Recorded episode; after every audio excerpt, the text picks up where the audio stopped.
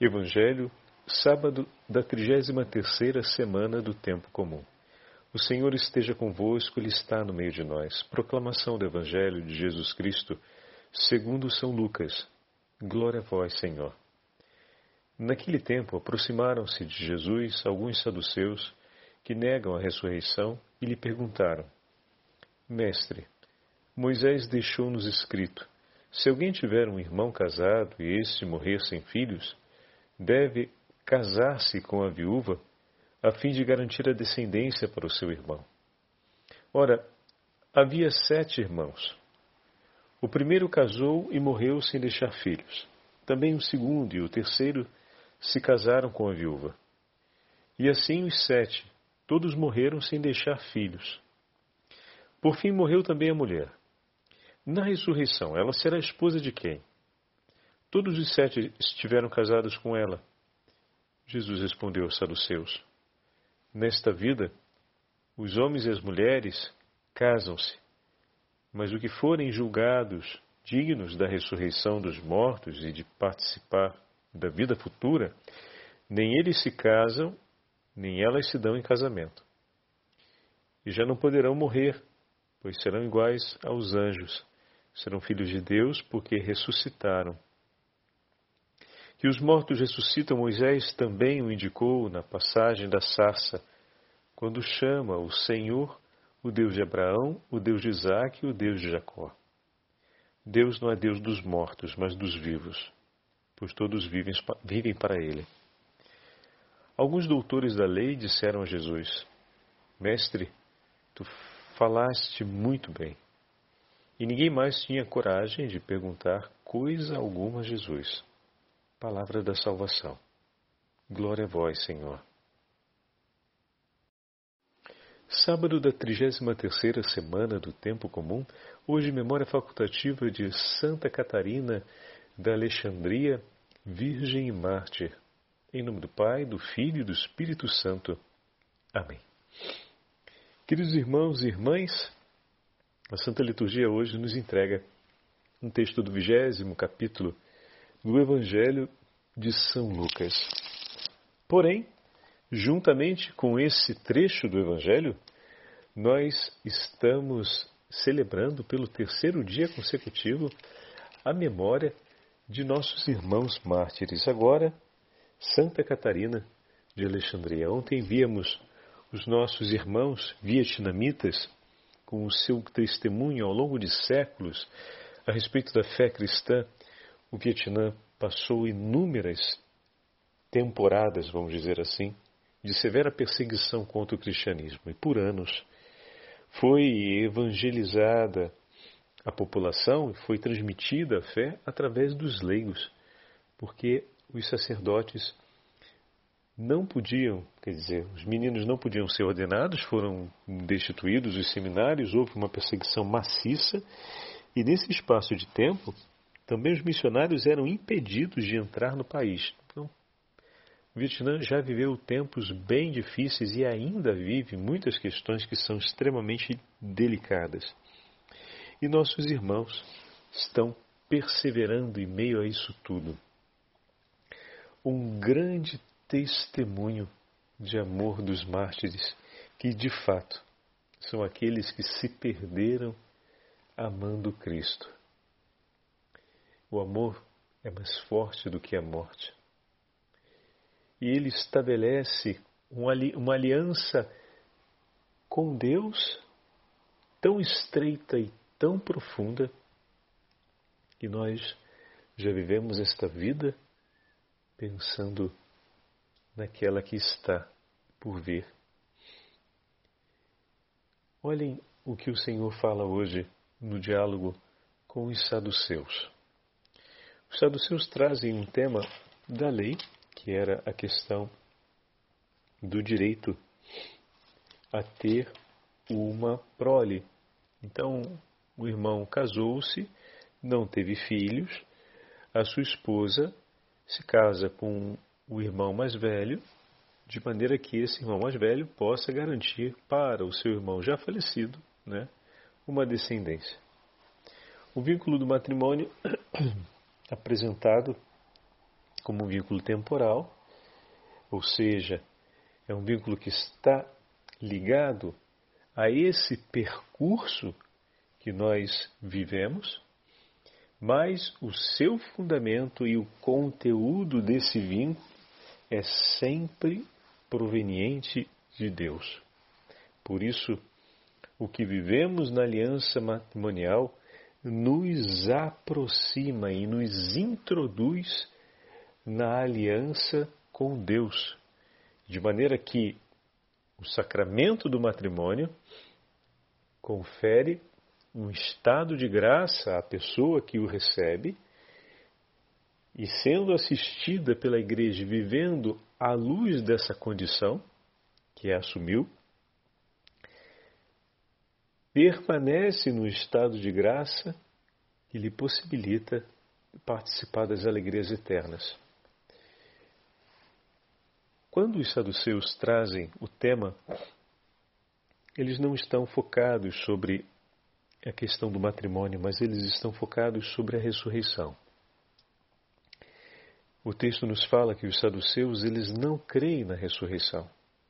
Eles acreditam que a ressurreição seria uma retomada da vida tal e qual nesse tempo, o que teria de fato um conflito sobre a normativa da lei. Mas na resposta, nosso Senhor deixa claro que o nosso Deus não é o Deus dos mortos.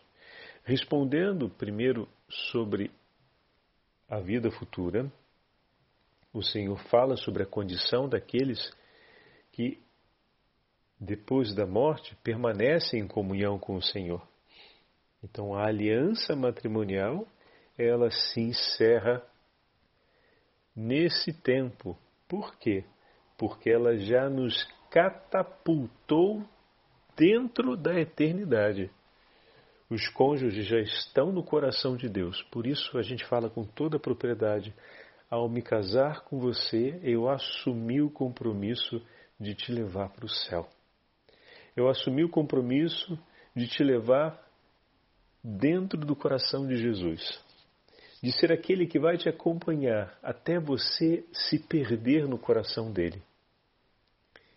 E ao se casar comigo, você assumiu esse compromisso de ser aquela, em nome de nosso Senhor, que vai me conduzir ao íntimo do coração do meu Senhor, até eu me perder dentro do grande amor desse coração. Então significa entregar o outro por amor. Quando a gente começa a compreender essas categorias da vida matrimonial, a gente já começa a ter parâmetros que são muito significativos para a forma como a gente vive. Muitas vezes a gente vive com um anseio de posse sobre o outro. Existe um compromisso de dever que é fruto e expressão desse amor, que se dá, obviamente, no vínculo de fidelidade. Mas o outro não é propriedade minha. Eu tomo nas mãos a sua vida. E que grande responsabilidade a minha de ser o primeiro guardião para que você não se perca, mas chegue até Deus. Olha que grande compromisso. O Senhor te deu um pai e uma mãe e te uniu a eles por um vínculo através de um mandamento, mas na aliança matrimonial ele nos compromete no itinerário de santidade que vai nos assegurar o céu mutuamente, porque é uma responsabilidade que eu assumo por ti, ao mesmo tempo em que você a assume por mim. Então, ao mesmo tempo que eu assumo o compromisso de cuidar e conduzir, eu não fico desamparado, porque o Senhor preparou e está preparando e vai assistir um outro coração para cuidar de mim e me acompanhar até o fim. Quando os noivos entendem que a vida de, de casado ela parte desse princípio e não de um outro, ela tem que ser um cotidiano alicerçado sobre essa verdade iluminado por essa verdade e que nos leve de volta para ela a cada gesto, a cada decisão, a cada experiência que vivemos, tudo muda de figura. Mas o Senhor falava não apenas sobre esse tema, porque o tema foi introduzido, então o foco do Senhor não era esse tema, a pergunta não era para esse tema, mas o Senhor toca esse tema ao dar essa referência sobre a finalidade última. E fala: bom, não casarão, não se darão a casar, porque a aliança aqui consumada foi para que se chegasse à aliança eterna. Bendito seja Deus. E depois ele se vira e diz, na imagem da sarça ardente, no diálogo com Moisés, a invocação Deus de Abraão, de Isaac e de Jacó. Não Deus dos mortos, mas Deus dos vivos. Deus dos vivos. Deus daqueles que permanecem. Por isso a gente falava sobre a imagem do mártir. É aquele que já amou e permaneceu nesse amor em vida. Por isso os mártires entram direto para o céu, porque eles amaram de tal forma que tudo entregaram pelo Senhor, até o último suspiro deles foi amando em comunhão com o Senhor. Pronto. Se esse é o chamado dessa vida, para ingressarmos no céu, se nossos irmãos morreram assim, viveram os últimos minutos da vida nessa intenção, entregando isso, amando, eles já estavam nas alegrias do céu antes de passar pela porta da morte. Santa Catarina de Alexandria foi assim. Apresentada como cristã, recebeu, como nos conta a tradição, uma graça especial de grande sabedoria. E levada diante do imperador, ela não só não apostatou, como apresentou a fé e chamou o imperador à conversão, mostrando-lhes os erros de adorar os deuses da religião de então. Naquele momento, o imperador se impressiona com a profunda sabedoria daquela mulher. A escuta, mas manda que, se, que sejam chamados os filósofos e os conselheiros do seu reino, a quem ele entrega ao debate Catarina, de maneira que ela fosse, durante o debate, vencida pela argumentação e pela superioridade da compreensão e da clareza a respeito da religião e da fé professada nos deuses pagãos que eles acreditavam. Entretanto, o Senhor sustentava com as luzes do Divino Espírito Santo o coração de Catarina de tal forma que, após aquele longo debate, na tradição se fala um debate rápido, mas pela característica dos eventos, deve ter sido algo que levou um tempo bem maior do que um dia ou algumas horas.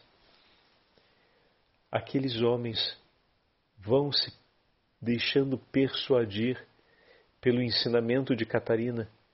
Na medida em que eles vão apresentando os argumentos, Santa Catarina vai aproximando-os sempre mais de uma compreensão maior, e olha que coisa bonita. Como eram homens abertos à busca da verdade, se deixam conduzir por aquela simples mulher que, como uma lâmpada acesa, os guia em direção à verdade. Quando me refiro a simples mulher, me refiro ao fato de que Catarina não trazia consigo a erudição de ser chamada, por, pra, ao ponto de ser chamada como uma, mestra, uma maestra de línguas, uma maestrina de línguas, de ciências do conhecimento da natureza, do conhecimento dos mistérios naturais, que se refere à química, ou das leis da criação, a física e a matemática. Não, não. Ela não tinha nenhum desses títulos, não poderia ser chamada por algum título. Entretanto, pouco a pouco que aqueles homens, ouvindo-a, se deixam por aquela pequenina lâmpada serem conduzidos no caminho da verdade, quando são chamados de volta à presença do imperador, completado o ciclo das discussões, eles se apresentam já com o batismo.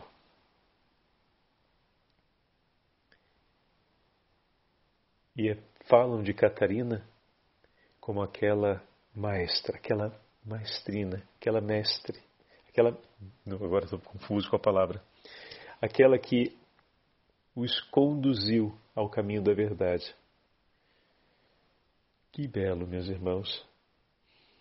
Obviamente, Catarina de Alexandria, pela fúria do imperador, foi condenada à morte. Também seus conselheiros depois vão ser perseguidos, punidos, vão ter um destino não muito diferente do dela.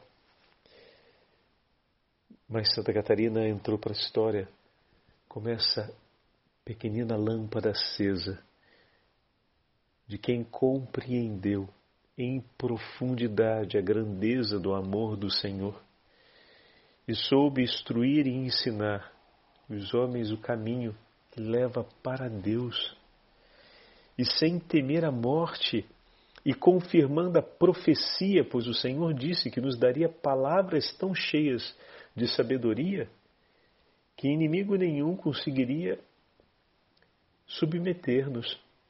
E isso se comprovou na figura de Santa Catarina de Alexandria, Virgem Marte, mulher consagrada a Deus desde eternidade, a quem o Senhor deu essa, esse dom extraordinário num momento muito importante para que diversos corações se convertessem ali naquele tempo e nos séculos futuros, ouvindo a sua história.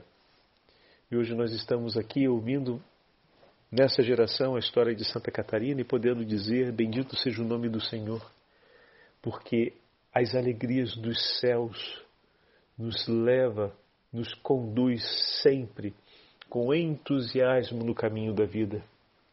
Vivemos para amar o Senhor e para fazê-lo amado. Vivemos desejando a eternidade e praticando já agora as alegrias dessa certeza Vivemos com os tesouros do céu essa vida terrena e oferecemos aos homens não aquilo que deles recebemos, mas aquilo que Cristo nos entregou por meio de Sua Igreja. Ofereço ao meu próximo o que Deus me entregou, e o que recebo do meu próximo levo até o Senhor. Peço a Ele misericórdia ou canto hinos de louvor e de gratidão. E me uno a oferta. Se o meu amor me oferece, do, se o meu irmão me oferece do amor do meu Senhor, eu canto hinos de louvor com ele, pois estamos celebrando aquilo que recebemos. Mas se meu irmão me oferece as suas misérias, a sua pequenez, aquilo que é a sua humanidade, que ainda espera por Deus, eu então tomo nas mãos e corro apressadamente até Deus para colocar aquilo que recebi de sua humanidade aos pés e dizer: Senhor, tem de misericórdia. Transforma, ilumina essa humanidade, a humanidade do meu irmão, vem em socorro dele. E eu te peço, não olheis para essas faltas, mas tem de misericórdia, Senhor, como tivesses, como tivesses misericórdia de mim e me salvastes eu creio que podes também salvar o meu irmão e te suplico que essa graça não fique limitada ao bem que o Senhor me fez, mas vendo tudo o que o Senhor fez por mim, eu te peço, salva o meu irmão, o livra, Senhor, desse caminho de morte, dessa condição vazia em que vive sem ti. Seja, Senhor, a plenitude do seu coração. Amém. O Senhor esteja convosco, Ele está no meio de nós. Pela intercessão da Beatíssima Virgem Maria, Rainha dos Mártires, pela intercessão de Santa Catarina de Alexandria, abençoe-vos o Deus Todo-Poderoso, Pai, Filho e Espírito Santo. Amém.